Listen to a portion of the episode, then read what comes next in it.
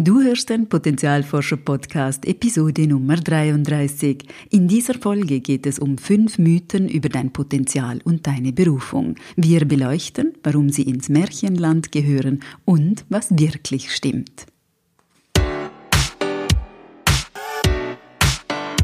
Willkommen beim Potenzialforscher Podcast für mehr Freude, Erfüllung und Sinn im Leben. Ich bin dein Potenzialforscher Coach Christina Schacker.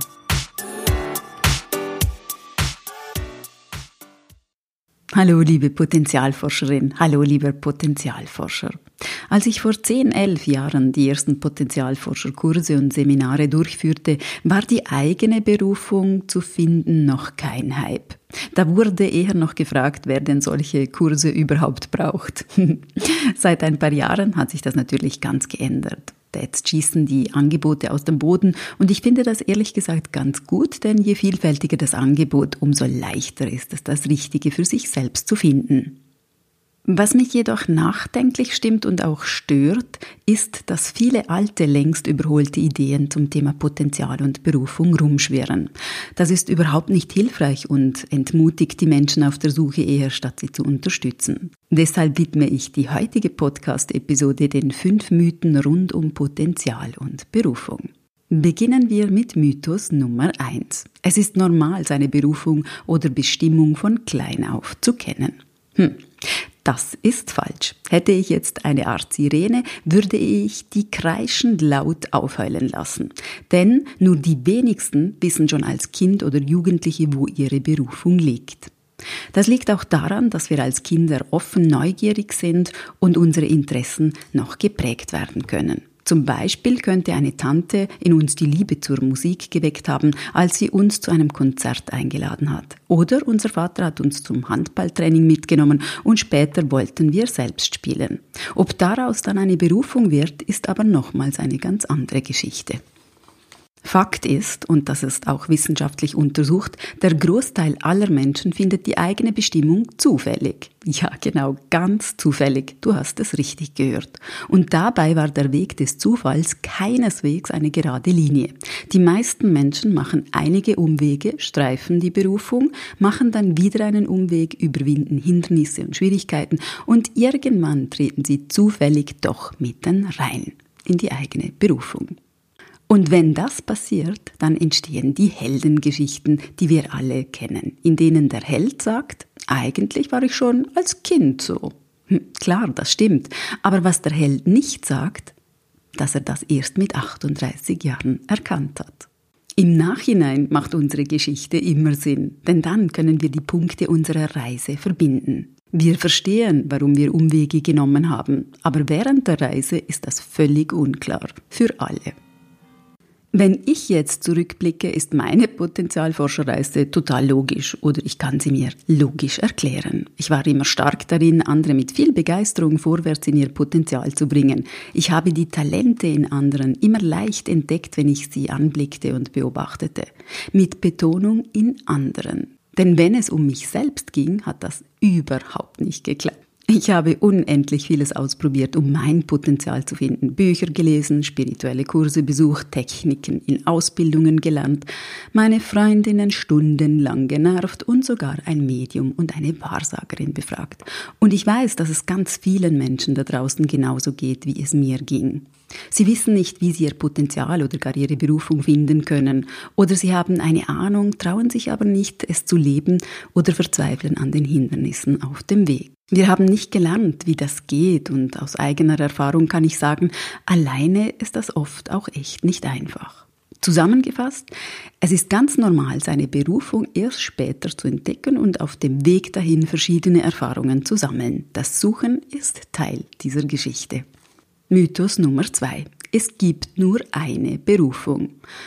Um Himmels willen, das wäre ganz schrecklich, wenn wir nur in einer einzigen Sache unseren Lebenssinn und unsere Erfüllung finden könnten. Fakt ist, dass wir in der Regel drei bis fünf große Lebensthemen haben, die Teile unserer Bestimmung, unserer Lebensaufgabe sind und mit unserem Potenzial übereinstimmen. Diese Bestimmung können wir aber auf hunderte, tausende Arten verwirklichen. Wer unbedingt mit Kindern arbeiten möchte, kann das zum Beispiel auf so vielfältige Art und Weise tun. Es muss nicht einmal zum Beruf werden. sondern könnte zum Beispiel auch über Freiwilligenarbeit ausgelebt werden. Zudem verändert sich unsere Berufung auch mit dem Älterwerden. Andere Aspekte werden wichtig, andere lassen wir los, andere erhalten eine neue Priorität. Auch die Berufung wächst mit den Erfahrungen mit uns mit. Es gibt auch sogenannte Scanner-Persönlichkeiten. Das sind Menschen mit sehr vielen unterschiedlichen Interessen und Begabungen. Für sie ist es ganz wichtig, diese Vielfalt zu leben und auszudrücken. Es wäre grundfalsch und eine Verschwendung des Potenzials, diese Menschen in eine einzige Ecke zu drängen. Die Vorstellung, unsere Bestimmung findet nur in einem Beruf statt, und zwar lebenslänglich, dürfen wir also loslassen. Und damit sind wir schon bei Mythos Nummer drei. Seine Berufung muss man bis spätestens 25 kennen, sonst hat man keine. Ups, wenn das stimmen würde, hätte ich definitiv keine Berufung. Ich war mit 30 noch schwer im Suchmodus. Als ich mich selbstständig gemacht habe, hatte ich keinen Businessplan, kein klares Ziel und schon gar keine Klarheit über meine Bestimmung. Ich hatte einfach die Nase voll, für jemanden so viele Stunden ohne Wertschätzung zu arbeiten. Nun, ehrlich gesagt würde ich das heute natürlich niemandem so raten, das so genau zu tun wie ich. Ich bin aber mittlerweile fast 20 Jahre selbstständig und es war keineswegs immer einfach. Ich habe einige Umwege gemacht, aber ich habe gelernt, dass ich nicht den ganzen Weg kennen muss, dass ich ausprobieren, Fehler machen darf und dass sich der Weg auch im Gehen zeigt. Umwege, falsche Abbiegungen, Fehler, sogar Frustration, all das gehört zum Weg. Es sind wichtige Erfahrungen mit oder ohne Berufung. Es ist eine Entwicklung, ein Prozess. Mythos Nummer 4. Wenn ich keine Antwort auf die Frage habe, was will ich wirklich, stimmt etwas nicht mit mir. Ganz ehrlich, es ist die falsche Frage.